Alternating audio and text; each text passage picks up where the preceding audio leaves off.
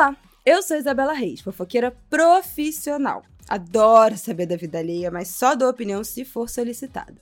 Aqui, você conta a sua história, chora suas pitangas e eu vou me meter na sua vida. o Ministério da Saúde Mental adverte: não sou profissional de saúde. Sou apenas uma fofoqueira na missão de ajudar nas suas questões e te incentivar a procurar ajuda especializada. Eu tava aqui quieta, mas já que você quis meus pitacos, toma aí então os conselhos que você pediu.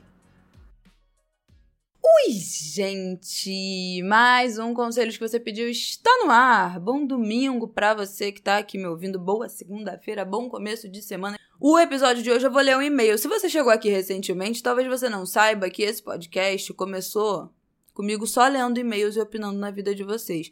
Depois eu comecei a resolver falar sozinha, mas hoje eu vou ler um e-mail na íntegra aqui pra gente conversar. Oi, Bela. Sou fãzaça do seu trabalho. Como boa e sensata capricorniana, me identifico com você em vários aspectos. Ouço religiosamente o Ango de Grilo, beijo Flaviol, e o Conselhos toda semana. Acompanho desde o comecinho e sempre quis escrever para você. Então, vamos lá. Tenho um relacionamento de 5 anos com uma mulher, minha primeira namorada. Ou seja, estamos juntas desde 2018.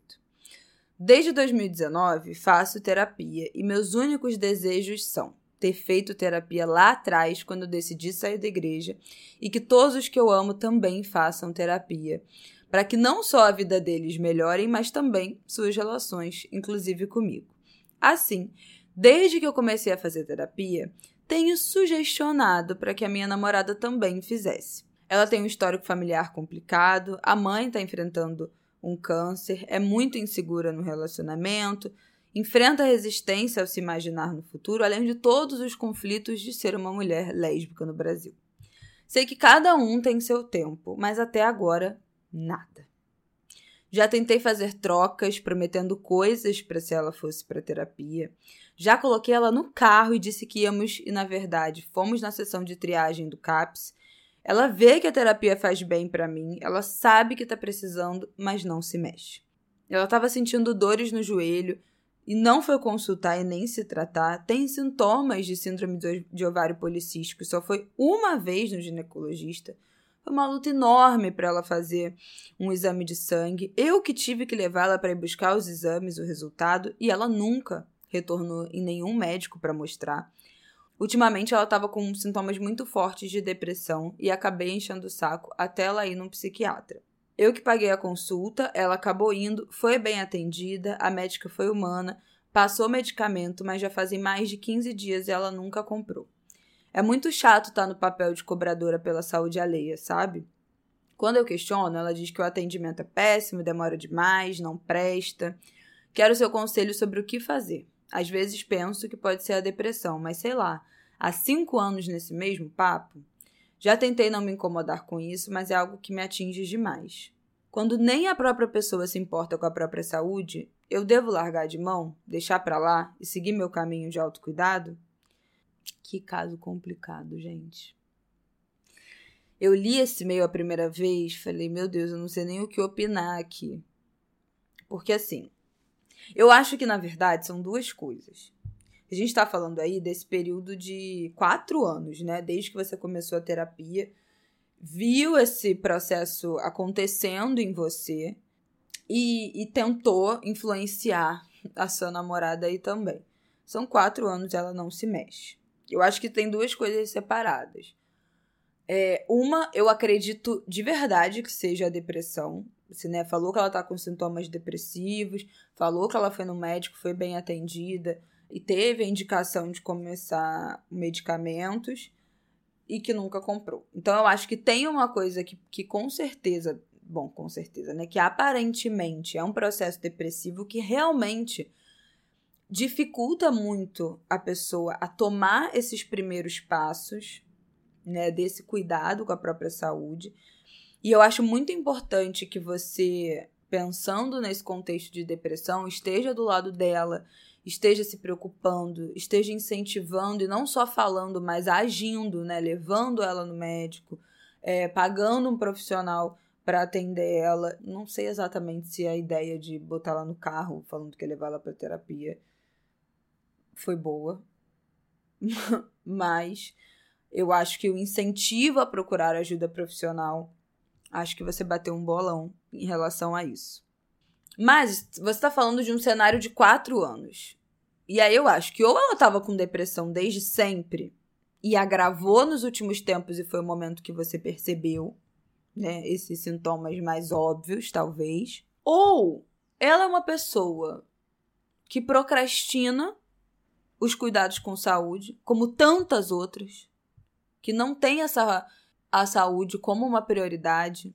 A sua namorada não é a única pessoa, eu tenho certeza absoluta. A gente tá, estamos aqui com a nossa audiência que procrastina esses cuidados. Essa é uma, uma característica, inclusive, muito masculina. Né? Eu acho que todo mundo conhece aqui um pai, um tio, que nunca foi no médico, que sente dor que não, e não procura ajuda. Mas eu acho que na sua namorada, essa falta de cuidado com a saúde, essa falta de apreço por, pelo próprio corpo, pelo próprio bem-estar, também pode ser uma das faces é, de transtornos que ela esteja enfrentando, né? Não vou falar que ah, é depressão, porque a gente não sabe, né? A real é essa, nem eu nem, nem você. Mas pode ser uma face disso né, desdenhar, não se importar, não se cuidar, se abandonar, eu acho que é um alerta aí de ajuda. Opa, tem alguma coisa esquisita quando você tem várias questões de saúde, não procura ajuda, desdenha da própria saúde. Tem alguma coisa esquisita quando outra pessoa precisa te colocar num carro para te levar para um médico tem alguma coisa quando você vai no médico, você tem uma boa consulta, você tem uma indicação de tomar um medicamento e não compra esse remédio. Tem outras coisas, né? Por baixo desse pano. E eu acho que a grande questão que aí é isso que eu queria falar com você é que minha filha eu li isso uma vez lá no numa resposta de uma caixinha de pergunta qualquer, eu nem me lembro mais o que que era. Mas a Thais Farage eu printei, eu nunca me esqueci isso.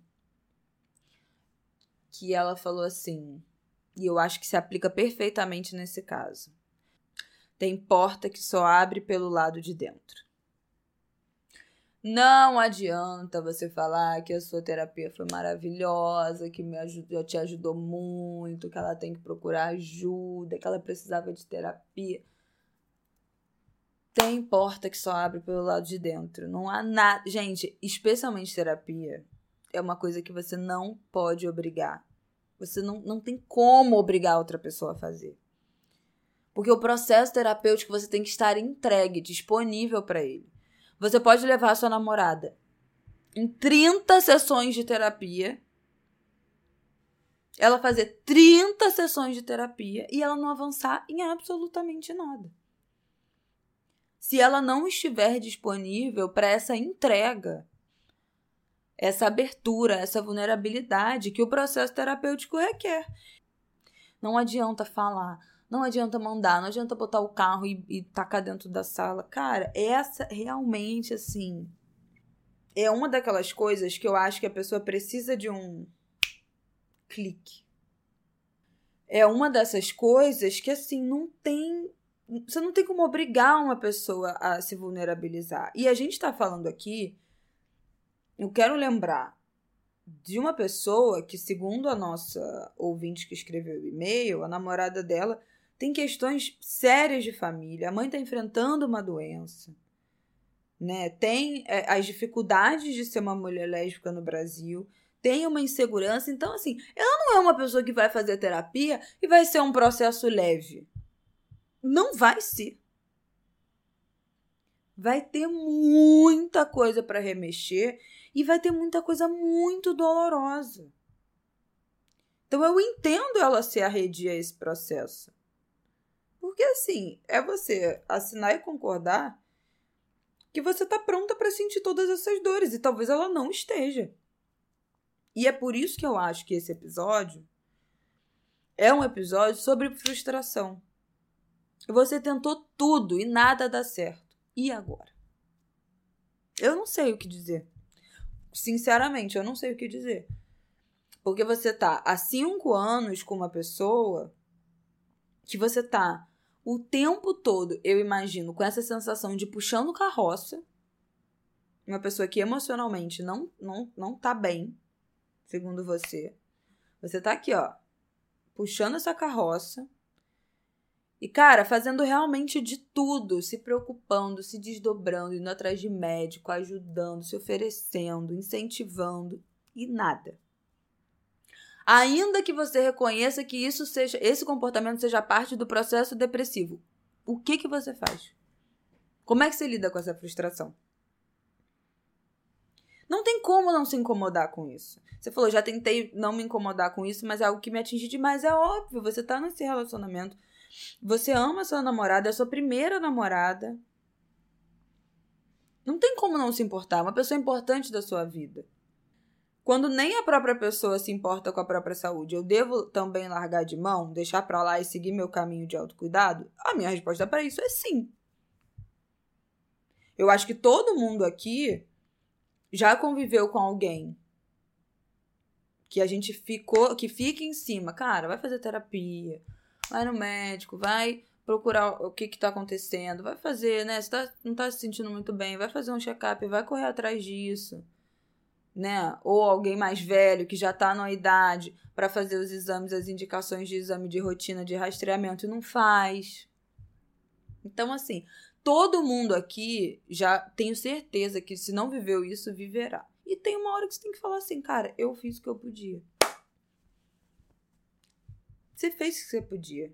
Você fez muito além do que você podia. Eu acho que você fez muito além do que você deveria tem que largar de mão essa linha de frente desse esforço brutal de guiar, tentar guiar essa pessoa nesse processo que foi o seu, sabe? Porque a gente também tenta carregar os outros pelo caminho que a gente fez. E nem sempre o caminho que a gente fez é o caminho que o outro tem que fazer ou que vai funcionar para outra pessoa. Seria muito mais fácil né? A gente pegar o caminho que a gente já conhece, que a gente já desbravou, que a gente já, ó, capinou, facilitou e só tchu, tchu, tchu, tchu, tchu, carregar o outro. É muito mais fácil? É óbvio que é muito mais fácil. O caminho de todo mundo é igual? Não. Então ela vai ter que achar qual vai ser o caminho dela. Agora, o que eu realmente não sei, e eu não acho que você transparece no seu e-mail, é se você acha que deixar para lá e seguir o seu caminho de autocuidado, largar de mão essa demanda, significa terminar esse relacionamento ou não, tem como realmente largar de mão estando dentro do relacionamento? É muito difícil. Não sei se vocês moram juntas, mas se vocês morarem, é muito difícil você estaria, você, você tem vontade de terminar esse relacionamento? Você está exausta dessa dinâmica? Eu não sei, o seu e-mail não me Hum, eu ia falar que seu e-mail não me diz isso, mas eu acabei de reler o título que é Falta de autocuidado é motivo para terminar? Isso só você pode dizer. O quanto essa jornada te exauriu.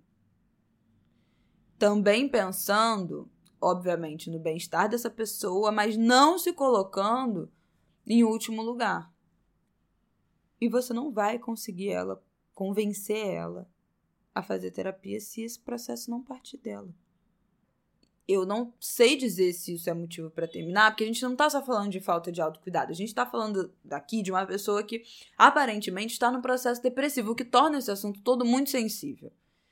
Então, essa subje esse, esses micro detalhes, termina ou não termina, eu não vou, não sei.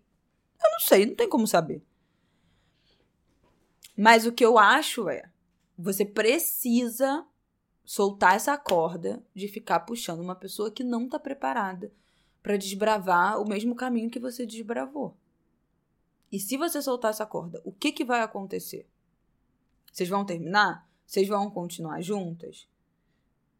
A partir do momento em que você largar essa demanda, será que não vai ser o momento que ela vai falar: hum, agora não tem mais ninguém me puxando? Vou ter que eu ir lá, né, então, finalmente. Porque também é muito confortável, gente. Você ter uma pessoa que te bota dentro do carro, que marca teus exames, que pega teus exames, que organiza o médico, que paga o médico. Tá me entendendo também? Que tem um lugar aí que você tá puxando, puxando, puxando, puxando, e, e, essa pessoa vai ter que aprender em algum momento a andar com as próprias pernas, e não quer dizer que você não deva ajudá-la. Porque eu acho que a grande questão é parar de puxar essa carroça e continuar estando disponível. Isso é, ó, no momento em que você estiver pronta, eu tô aqui para pagar seu médico, para te levar, para te buscar, para te ajudar a, um, a, arrumar um bom contato de uma terapia. Para mim deu esse processo infinito de ficar te puxando para coisas que você não quer. E aí você vai ter que lidar com essa frustração de que você não é super-heroína. Aliás, eu tenho um episódio disso aqui. Eu acho que chama Você Não É Super-Herói. De que você não vai resolver todos os problemas das, das pessoas do mundo, você não vai resolver o problema de todas as pessoas que você ama. Você precisa tirar o corpo fora dessa história, parar de puxar essa carroça e aceitar essa frustração de que você não conseguiu de que esse plano não foi bem sucedido, que não deu certo. E que você tentou, você fez tudo que você podia, mas não deu certo. E vai ser muito frustrante. E você vai ter recaídas de tentar puxá-la de novo. E, vai, e talvez se frustre de novo. Até o momento em que ela estiver preparada. Isso pode ser daqui a um mês, isso pode ser daqui a cinco anos. Então, por que, que você vai ficar doando tanto dessa sua vida para puxar uma outra pessoa que não está disponível. Eu não estou dizendo que isso significa terminar. Eu acho que dá para você ficar nesse relacionamento a partir de outro lugar. Estando presente disponível, mas sem a sua função de puxadora de carroça. É difícil? É difícil. Mas é possível. Ainda mais você fazendo terapia, vai te ajudar a você adotar outra outra outro comportamento nessa relação. Mas é isso, é muito frustrante. Eu leio o seu e-mail eu fico frustrada por você de ver que as suas tentativas deram errado, de ver a sua namorada numa situação tão delicada e que tudo que você tenta nada dá certo. É muito frustrante. De novo, tem porta que só abre pelo lado de dentro. Essa é a história dela. Não é a sua. Complicado, minha gente. É, gata. Tem aqui caixinha de perguntas no Spotify. Você me diz aí o que você acha desse caso, o que ela deveria fazer. Porque eu fiquei muito em dúvida, muito confusa, mas eu achei esse caso tão comum que eu quis trazer. Eu acho que todo mundo já passou por uma situação parecida com essa, né? É, de você ter, ser, sendo a válvula propulsora daquela pessoa e como isso é exaustivo, como isso é cansativo, mas como a gente também se culpa quando pensa em terminar, em deixar para lá, mas né, também tem um lugar muito de culpa. Pô, ela não tá no momento bom, numa fase boa, eu vou terminar? E se acontecer alguma coisa? Tem uma culpa envolvida. É realmente muito difícil.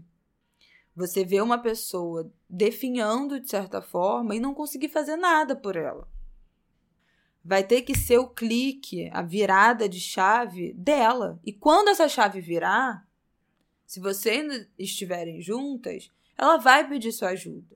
Você vai poder realmente atuar e ver ela se envolvendo na ajuda que você tem a oferecer. Mas ela precisa virar essa chave. É isso, gente. Deixa aqui na caixinha de perguntas do Spotify o que, que vocês fariam, porque eu tô nossa, muito confusa, muito em dúvida, é um caso muito complicado. Eu fiquei muito em dúvida se eu falaria disso aqui.